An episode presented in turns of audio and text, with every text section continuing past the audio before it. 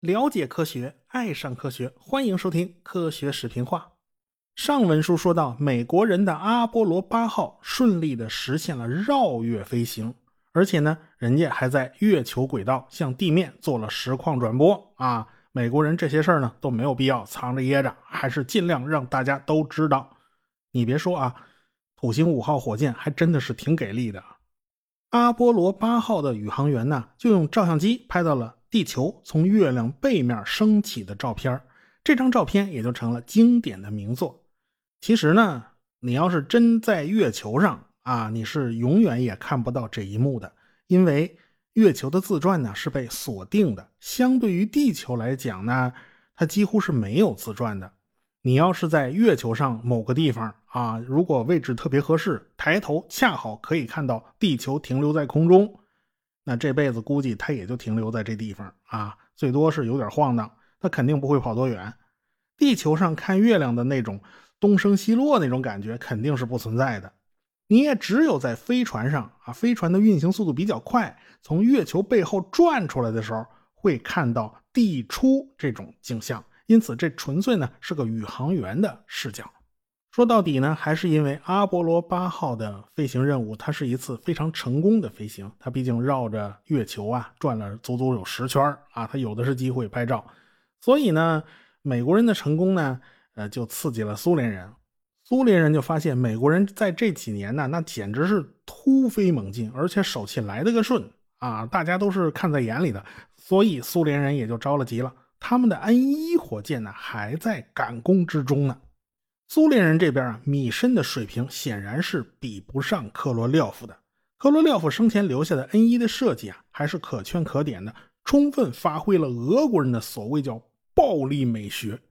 说白了就是我技术不够啊，但是我系统工程的能力我非常强，我用系统工程的方法来解决啊。我造不出一台像 F 一这么庞大的发动机，那我拿一捆来凑，这也是可以解决问题啊。我用一大捆发动机行不行啊？所以呢，苏联人的 N 一火箭第一级摆放了三十台发动机。你别说啊，库兹涅索夫的 NK 十五还真是很不错的一种发动机。人家采用了负氧的分级燃烧技术，这个比冲啊，比美国的 F 一发动机高得多。F 一发动机的海平面的比冲呢是二百六十三，NK 十五的比冲是二百九十七，这就高了一大截呢。但是 NK 十五的推力呢比 F 一小得多。F 一达到了七百吨的量级，NK 十五呢只有一百五十吨，所以呢这就是苏联的第一个劣势。第二个问题是美国人搞出了高效率的氢氧发动机，捷二发动机啊才是土星五号真正的核心。苏联人这方面就不行啊，液氧煤油发动机尽管你采用了分级燃烧技术，它的比冲再提高，你也高不过氢氧机啊。苏联人没有办法。他只能把压力呢都压到了第一级火箭上啊，上面重，下面呢就推不动，那你只能把下面加粗喽。下面加粗了，再下面它也受不了啊，它还要加粗，因此呢就引发了这种恶性循环。上面级不给力，苏联人的运载能力它也就吃了亏。美国人可以把一百三十吨的东西送到地球轨道，但是苏联人满打满算他只能送上去九十五吨呢，所以他那个登月飞船呢，它就必须缩水呀。苏联人当时也头疼。苏联的 N 一火箭的第一级啊，原本设计是装二十四台发动机，为了最大限度的增加推力呢，这二十四台发动机围成了一个大圈儿。所以 N 一火箭的第一级啊，它特别胖，因为它围成一个大圈嘛，这样每台发动机呢都可以尽量接触周围的空气，它喷出的气流就会带动周围的空气，这样呢可以增加一点推力。火箭要想控制自身的姿态呢，一般采用的方法是我发动机能够晃晃啊，我那个喷管的方向能够改变，或者是专门安装油机，就是小发动机小喷口，能够调整自己火箭的姿态，保持直立，保持不倒。但是 N 一火箭屁股上的火箭发动机实在是太多了，那个喷口都一个挨一个，你想那个喷口要想晃晃、转动一下、摆一摆，这都没地方。所以呢，他们必须另想办法。最简单的办法就是我利用这三十个发动机的推力差来产生控制力矩，这样我就可以控制火箭的姿态了。但是这样一来的话，你就必须依靠计算机来进行操控。偏巧俄国人的计算机呢又不怎么灵，所以这方面也是俄国人的短板。看来呢，只靠发动机的推力差来调控火箭的姿态呀，还不太够。苏联人还在火箭的第一级加了四个山格舵，利用空气动力来调整火箭的姿态。山格舵呢，就是用一个金属网格来当做方向舵使用，这个控制效率啊，还算是比较高的。火箭的第二级呢，采用了八台叫 NK 十五 V 型发动机，发动机呢还是排成了一个圈因此看上去还是挺粗的。这是一种 NK 十五发动机的改进型号，专门是针对真空进行了优化。毕竟二级火箭主要是在真空里面进行工作的，所以呢，他们采用的办法就是把喷口加大啊，这个大喷口就是所谓的高膨胀喷嘴儿。第三级呢，采用了四台比较小的 NK 二一发动机，只有四台啊，既然是四台，咱就排成一个方块就 OK 了。第四级火箭采用了一台 NK 十九发动机。再往上呢，就是 LK 登月舱，然后上边再顶着联盟 7K-L 三飞船，这是专门为登月研制的飞船。N 一火箭呢，基本上也就是这种结构。等到科罗廖夫去世的时候，米申接手，就发现计划是赶不上变化。为啥呢？顶上的那个联盟 7K-L 三飞船，加上服务舱，加上 LK 登月舱，这个联合体呀，它超重了。它整个超重了二十吨，这一下呢就引起了连锁反应了。这火箭的推力根本就不够啊！其实呢，美国的登月飞船也超重了。那人家美国人是怎么办的呢？美国人呢是尽量想办法减轻重量啊，这叫蚊子腿也是肉，咱也得给它抠出来。作为对比，我们先看一看 N 一火箭的结构图，我们就会发现呢，他们用的燃料罐其实都是球形的。大家都知道，球形的燃料罐呢，结构强度非常好。但是你想吧，在一个圆柱体的火箭里边挂一个大圆球，周围肯定还有边边角角它是空着的。这种结构其实是挺浪费空间的。这种结构呢，叫做悬挂式储箱。苏联当时用的都是球形储箱，现在的火箭呢，普遍用的都是胶囊的形状啊。没办法，当时苏联的技术水平也就这样了。火箭的直径是十米啊。你那么粗的直径，你要做一个直上直下的圆柱体，它不好弄。它弄一个圆锥体也麻烦，所以呢，按他们当时的水平，它只能弄个圆球。美国人呢倒是有这个本事，可以造出直径超大的燃料罐。现在登月舱和飞船超重了，所以美国人就把主意打到了燃料罐上。现在火箭的第二级和第三级啊，是两个胶囊形状的燃料罐啊，一前一后摆放，下边小罐子放的是液氧。上边大罐子放的是液氢，啊，液氢密度低嘛，哎，外边包上一层皮，这就是火箭的外壳。但是这样的话呀，还是太重了。美国人想到了一个办法，那就是让燃料罐共底。你想啊，我们如果把这个燃料罐做成竹节一样啊，这个中间有个隔板，这一个罐子就能装两种燃料，那么不就可以代替两个罐子了吗？这不就能轻了吗？这样不就可以节省好几吨的重量了吗？这招叫做共底储箱。但是说起来容易啊，这做起来可就难了。这种共底储箱是有技术难度的，那就是液氢比液氧的温度要低上个七八十度。如果这两个燃料罐只相隔一层皮，万一靠近隔板一侧的液氧被液氢冻成了个大冰坨子，冻成了固体。那可就坏菜了，所以这层隔板的保温隔热就成了大问题了。好在美国人最后呢，还是靠保温材料和结构设计解决了这个问题。他们在材料上的功力啊，呃，比苏联人要深得多。苏联当时干瞪眼没辙呀，他们没有低温方面的技术积累，那怎么办呢？这叫蚊子腿也是肉啊！咱尽量想办法挖掘发动机的潜力吧。为了能提升百分之二的推力，这都是蚊子腿吗？这是这个苏联人想出一招啊，那就是过冷。什么意思啊？热胀冷缩，大家总是知道吧？要是把燃料的温度降低，咱动一动，这个燃料的体积它不就收缩了吗？它不就可以多装一点吗？你往发动机里送的时候，不也就可以多送一点吗？这招呢，被马斯克学去了啊！马斯克从苏联人那还是学了很多招的。即便如此，动了这个脑筋，咱把液氧的温度再往下降一降，咱把煤油的温度也降一降，我们只能挤出百分之二的推力增长，这个仍然不够啊！因此，米申他们就不得不在第一级火箭的中间又塞了六台发动机。这一下呢，就从二十四台涨到了三十台，整个控制系统呢就更加复杂了。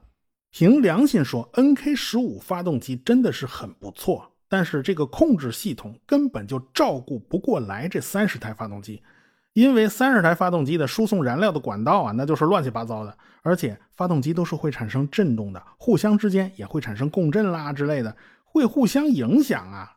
这个苏联人这也不想搞这么复杂，但是他们就没有七百吨的大发动机嘛，他不然谁愿意这么干呢？到最后，第一级的三十台发动机是这样分工的啊，火箭要是想拐弯儿啊，就靠这三十台发动机的推力差啊，这边小点那边大点不就拐了吗？哎，咱们控制火箭不要绕着自身的轴线乱转，靠的是中间的六台发动机，这六台发动机是可以摆动的，外加呢还有空气舵辅助控制啊，这些控制系统全部依赖于一台叫做 KORD 的电脑来操控。这要比土星五号的五台发动机啊难控制多了。最后，N 一火箭栽就栽在这上头，因为全都是用煤油发动机，而且大小都差不多，只能是屁股上多装点，第二级少装一点，所以整个 N 一火箭基本上就成了一个圆锥体啊。你看土星五号的外观就特别挺拔，特别的匀称，因为土星五号基本上是直上直下的圆柱体嘛，看着就特别顺眼。结果 N 一的第一级有三十台发动机，那就显得屁股大嘛，因此那个外形啊都挺怪异的。美苏两国的火箭发射程序呢也有很大差异。美国人呢是在一个大楼里面组装好火箭，火箭呢是垂直组装的。组装完以后呢，哎，这个大楼的墙壁打开了，火箭就这么竖着，慢慢慢慢转运到了发射架上。土星五号都是从三十九号发射工位发射的，那苏联人可就不一样了。他们是在厂房里边水平组装火箭，说白了就是横着装。好处是厂房里面可以同时组装两枚火箭啊。美国人的垂直组装厂房，你只能装一枚。苏联人呢，就装好了以后，用特殊的列车拉到发射场啊。这列车得占用好几根轨道，它距离呢其实是可以比较远的。美国人呢，那火箭是竖着运过去的，你走不了多远。啊，你这这玩意儿挺悬的，你万一走半截它倒了呢，那就坏菜了，是吧？所以不能走远了。苏联人这个火车拉着就可以走很远了，而且呢，在拜科努尔专门为 N 一火箭建了装配厂房，因为他那个大屁股实在是穿不过苏联的隧道，你只能在拜科努尔现装。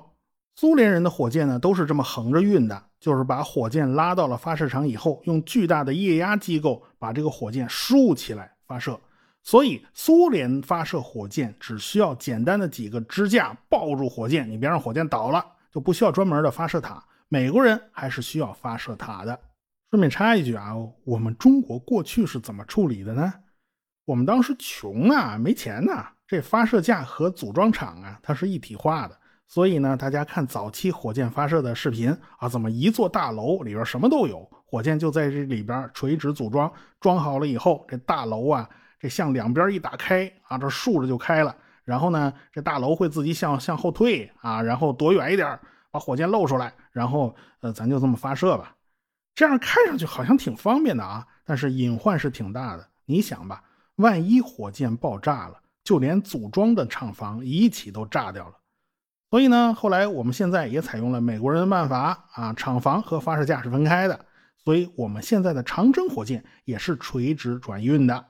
苏联人采取的水平转运呢，其实也是有一些好处的。比如说，他们可以同时组装两枚火箭，可以作为备份。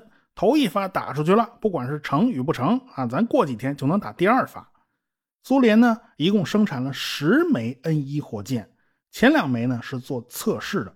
苏联人的登月计划有些仓促，他非常着急。可是苏联人又不像美国人那样舍得花钱啊，苏联人其实是想少花钱多办事儿。有关登月的项目，苏联人不但花的总钱数不如美国人，就是占国民生产总值的比例啊，它也不如美国人。所以真是没舍得花，所以就导致了米申他们有点捉襟见肘。所以第一枚 N 一火箭的第一级呢，有三十台发动机吗？对他做测试的时候呢，只对其中四分之一做了测试。也就是说，苏联人压根儿就没有做全面的整体的测试，这又成了一个非常大的隐患。要知道，地面测试是非常非常重要的，宁可火箭炸在地上。也不要炸在太空里，因为炸在地面上还有办法去找 bug。你炸在太空里，你尸骨都没存下来，你上哪儿找 bug 去？你们根本就没有办法去追踪到底什么地方出了问题。而苏联人他就是没这么做嘛，他们着急忙慌的就要开始做发射实验了。也就是说，第三枚 N 一火箭他就拿出来打。所以呢，在一九六九年的二月二十一日啊，苏联人就迫不及待地从厂房里把巨大的 N 一火箭就给拉出来了。那场景还是蛮震撼的，因为火箭是屁股朝前，十米直径的屁股上有三十台发动机，看着都眼花。这个火箭的总起飞重量达到了两千七百五十吨，这列车呀开到了专用的幺幺零 L 工位上。用巨大的液压机把长达一百零五米的火箭给竖起来了。早上九点十八分，火箭点火升空，这三十台发动机一起点火，那阵势真的不是盖的，可以说是声巨如雷啊！就看着一个修长的圆锥体缓缓地升上了天空。可是发射以后没有几秒，十二号发动机就熄火了。事后分析啊，发现。这是 KORD 计算机接收到了错误的信号，它主动发出了一个指令，把十二号发动机给关了。你关了一台发动机嘛，这火箭的推力它就不平衡了。结果这个 KORD 计算机呢，又把对面的二十四号发动机给关了，它保持平衡。如果是少了两台发动机呀，其实问题不大，因为 N 一那屁股上发动机实在是太多了啊。其他发动机呢，多烧一会儿啊，努努力也能弥补推力的损失。但是在六秒钟以后，一种发动机非常常见的这种机震呢，就破坏了一些零部件结果这煤油就开始泄漏了，那开始漏油了，怎么？到了第二十五秒钟的时候，这个震动幅度进一步加大，就震坏了更多东西呗，就导致燃油管整个就破裂了，这个煤油就流出来了，然后就流到了屁股后面这个火箭点火的地方，然后这油就开始烧，这一下就烧坏了控制线路。导致出现了打电火花啦，就短路啦。这个 KORD 计算机就以为涡轮泵有问题，所以它就在六十八秒的时候关掉了所有的发动机，然后整个火箭就失去了动力，从半空中开始往下坠。这个时候，N 一火箭的高度可是一万两千多米，从一万两千多米的高空掉下来，啊，这个在一百八十三秒的时候就坠到了五十二公里以外的地方。你别忘了，上面还有上千吨燃料没烧光呢。这一掉地上，肯定是引发了一场大爆炸。N 一火箭的第一次发射就此彻底失败。好在呢，火箭顶部的那个逃逸塔呀，哎，它还真是忠于职守，在关键时刻，它把那个飞船的模型完整的给拔出来了，算是保住了这个飞船的模型，这算是没被炸掉。那苏联人就得找失败的原因呢？这个事后分析啊，这个 KORD 这个计算机很容易受干扰，对各种震动也特别敏感，而且容易被假信号所欺骗。当时的计算机和传感器都不是太完善，N 一火箭呢又不得不走这种一大捆发动机的这种暴力美学之路，所以碰上的麻烦就特别多。美国人呢相对就顺利多了，他们已经开始准备进行阿波罗九号的飞行任务了。这一次啊，登月舱。终于准备好了，需要在太空里面进行登月舱的对接，而且呢还要进行双人太空行走，这在以前都是没有的。为此呢，这三位宇航员啊，詹姆斯·麦克迪维特、还有大卫·斯科特、还有拉塞尔，就进行了水池训练，也就是在水下模拟无重力状态进行太空行走的训练啊，这总比去了太空以后手忙脚乱的要强多了。这一次的人员搭配啊，又是二老带一新这个模式。麦克维迪特呢，就来自于空军，他曾经是双子座四号的宇航员。大卫斯科特一九六三年曾经和尼尔·阿姆斯特朗做搭档，完成过双子座八号的飞行任务。这个拉塞尔呢是个新手，他从来就没有上过太空，哎，所以这三个人接受的训练呢也是非常丰富的。因为这次任务就比较丰富，除了水下的试验，他们还乘坐那种制造失重的那种飞机，他们体验过短暂的失重过程。因为只有飞机做抛物线飞行，营造出来的失重感觉呀，才是最真实、最最像的。在水里面，毕竟啊，还跟失重它不是一码事儿。然后呢，他们还得去天文台学习如何利用星座来进行导航，然后去麻省理工学院学习如何使用阿波罗飞船的导航计算机。这些东西呢，都是由各大研究机构和大学提供的技术。当然了，他们干的最多的事儿呢，就是在阿波罗飞船和登月舱的模拟器上做训练。当然，就在这个时间段呢，NASA 也开始制定应急计划了。你万一飞船出了问题啊，那那你该怎么办呢？你能不能利用登月飞船当做救生艇呢？这些呢都不能靠临时起意，这都得事先做好周密的安排才行。本来呢，阿波罗九号的发射时间呢是在。一九六九年的二月二十八号，也就是二月底，但是没想到三位宇航员呐，他就不约而同的全都感冒了。